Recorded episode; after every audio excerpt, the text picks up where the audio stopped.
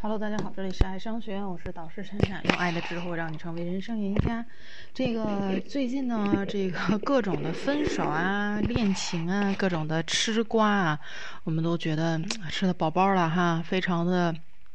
各种的新闻非常热烈啊，让大家觉得在文娱生活上又多了一些呃长进啊。这个虽然这个我们当吃瓜群众啊当的太久了，包括说明星的。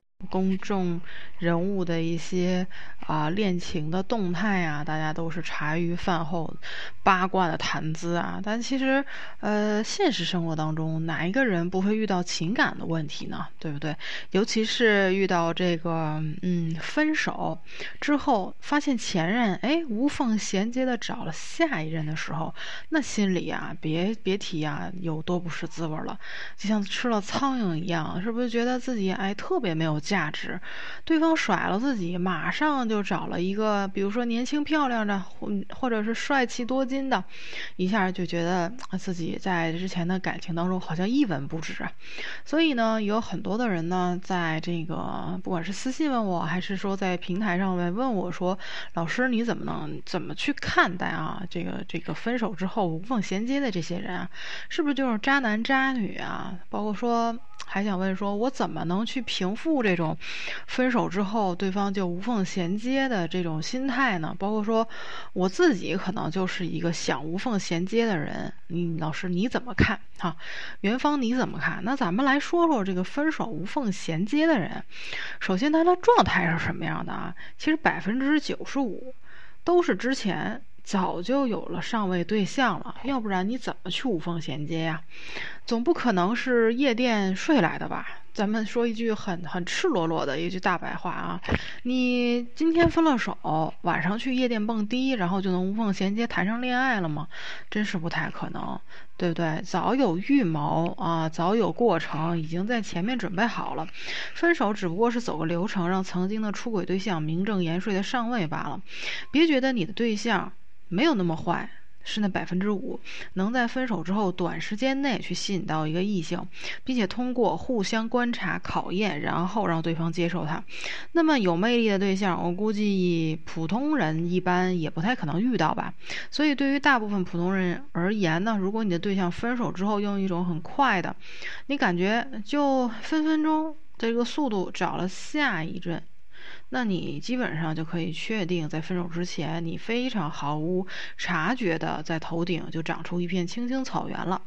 别问究竟是当时的精神还是肉体出轨，反正很大概率就是出轨了。你再要一个劲儿的问那个清楚，你是不是给自己找不痛快呢？那很多人问我说：“老师，你如何看待？”我说：“这个人之前提出来分手的理由，尤其是涉及到对你评价的部分，你基本上就可以当做是他在排泄一些气体啊，就当他是放个屁，就对不对？就算了。为什么呢？因为那个理由最大的目的。”不是泄愤，或者是说提议自己鸣不平，你用脑子想想就知道了。那些分手的理由都是为了找茬去赶你走的。你细品一下，你品一品啊，是不是感觉有点不太对劲了呀？你本来也喜欢玩游戏、追剧，又不是最近才喜欢上的。你喜欢逛街买东西啊，数额嘛也不大，每个月买买包、买买口红，对不对？你自己都承担得起。你对未来生活确实也没有什么规划，但是你现在生活的很认真，也不拒绝偶尔思考一下未来的问题。虽然你有时候闹脾气，但你最起码还是明事理的。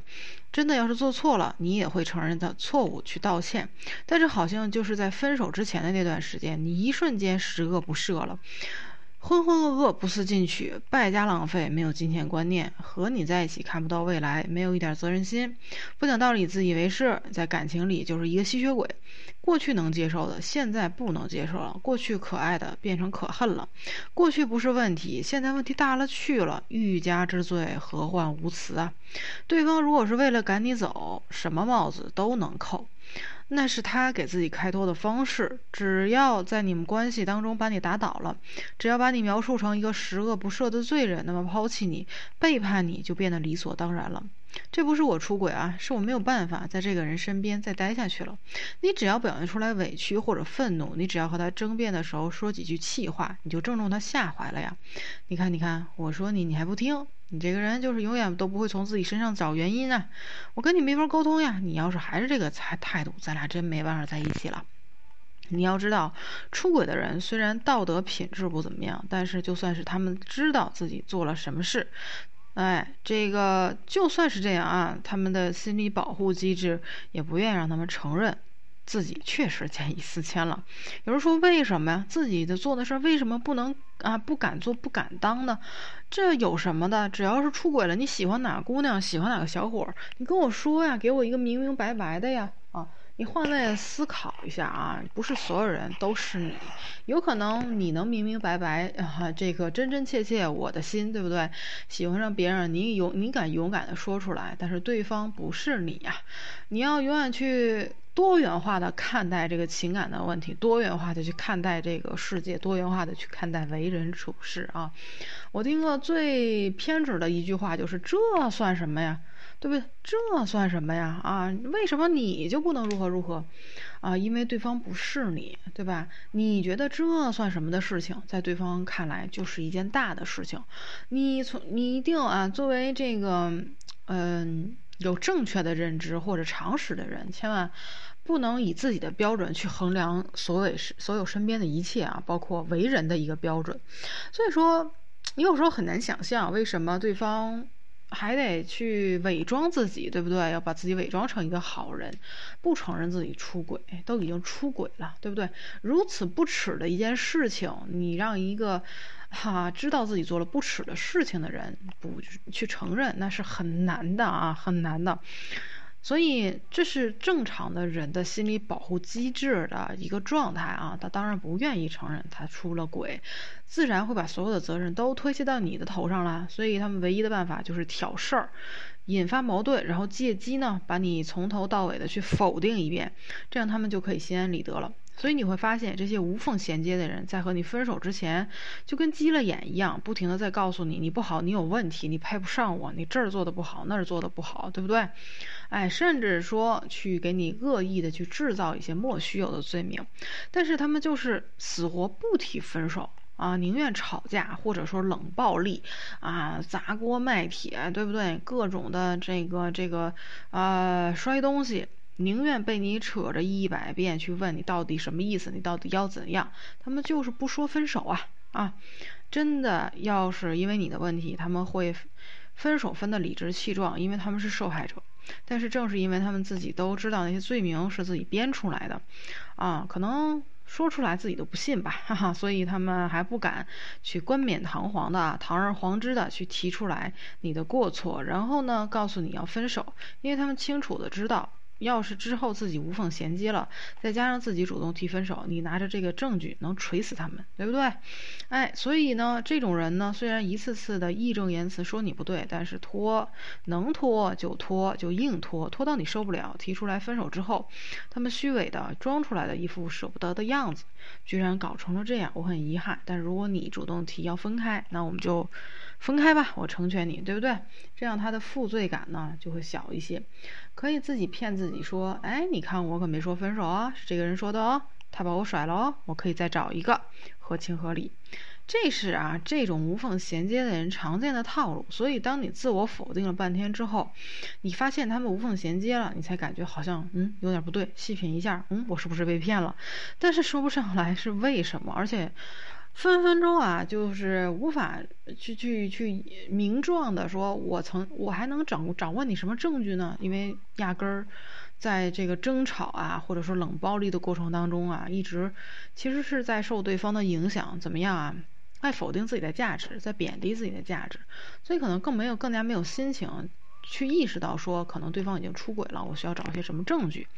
所以说你现在知道为什么了吧？或许你之前做的真的有不对的地方。毕竟感情的破裂啊，出现问题，一定不是单方面的，一定不是单方面的啊，一定是双方的，对不对？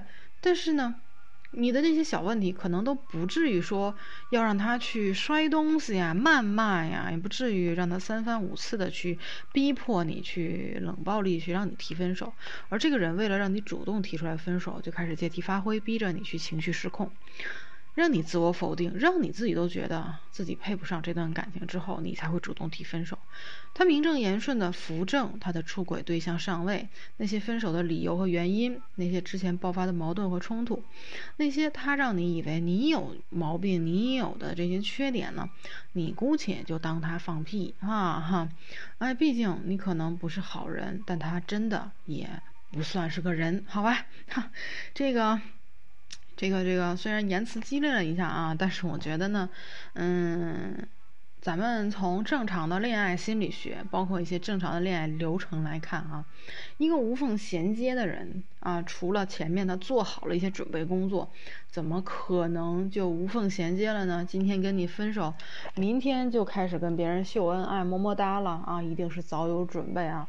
那在那在这个过程当中呢，这个有人说我要报复，对不对？我要去收集当年的一些他出轨的证据，嗯，你也不要想那么做。为什么？首先人要往前看啊，感情。一段感情过去了就过去了，如果你不打算挽回的话，它就是一页纸啊，一本书的一一个篇章，翻过去就永远都过去了，时光永远不会倒流。即便说你找到了证据，对不对？也无非是花费你自己的时间和精力，可能还得花点钱，还托点人脉关系，你再去挖这些证据。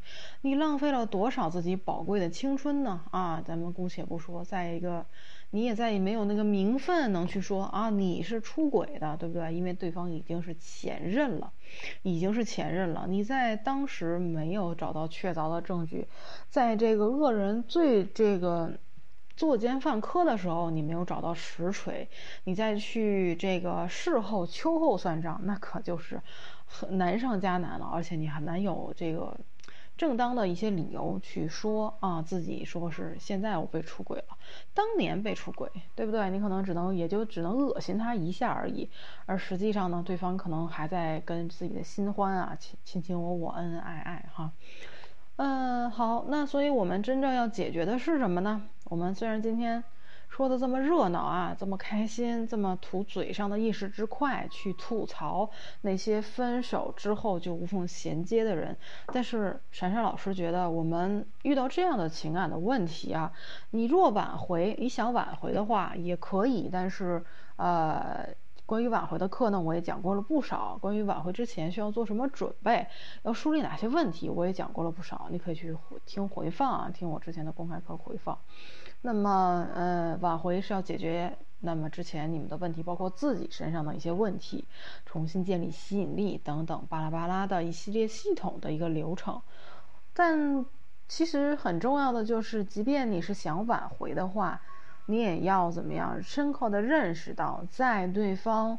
之前跟你的这个闹分手的这个一段过程当中啊，他其实在不断的贬低你的价值，给你找事儿，给你挑刺儿，对不对？把你说的一无是处，觉得你这儿不好那儿不好，于是呢，久而久之，你就会有一种怎么样？哎，这种这种这个呃。自我一个认可的一个心理，对方说我是什么样子，对方难道不是我的一面镜子吗？难道我眼中的他是这样子的吗？对不对？哎，包括你还抱有着一丝希望和留恋的时候，你就会更加相信他说的这些话。自我否定或者自我的价值贬低，是你需要在分手之后第一要解决的问题，首要解决的问题，就是自己重重塑啊，重新树立自己的价值，重新树立自己的信心，包括啊，去调整自己的心态，对不对？即便你是想挽挽回，你第一步也要做这些啊，你要做这些。那至于说如何去树重塑自己的信心和自信，包括说怎么去调整自己的。心态，包括说这个，我调整好心态了，那我呃怎么能去准确客观的去找到我在亲密关系当中之前是我自己出了一些哪些问题？我可能。作为当事人，我没有意识到，对不对？那没关系啊，可以来找老师去帮你分析。专业人做专业的事情，那包括你想学的这些东西，如何去调整自己的情绪，如何去重塑自己的心态，那小鹿爱上学院是都有系统的一套理论和课程，可以帮你去快速、快速在分手之后去重塑自己的价值的，好吧？好，那这个呃，如果有你有情感问题的话啊，不管你现在多伤心。先冷静一下，先振作一下啊！先振作一下。今天晚上你可以啊，痛痛快快的哭，但明天早上太阳一出来的时候，希望你打起精神来，过好之后的生活，把自己的情处理情感问题的能力提升，对不对？啊，这个真的不能让人再欺这么被这个这个欺负下去了啊！这再下一次。投入感情的时候，就不能再遇到这种这种被蒙在鼓里的情况了，对不对？我们即便是说我们的付出是要有价值的，那么同样的，我们也要学会如何保护好自己。好了，如果你有情感问题的话呢，可以来跟我私聊啊，点击老师的头像，添加关注，呃，把你的情感问题具体跟老师来聊一聊，老师会帮你一对一的咨询分析，好吧？那这节课讲到这里，我们下节课再见啦。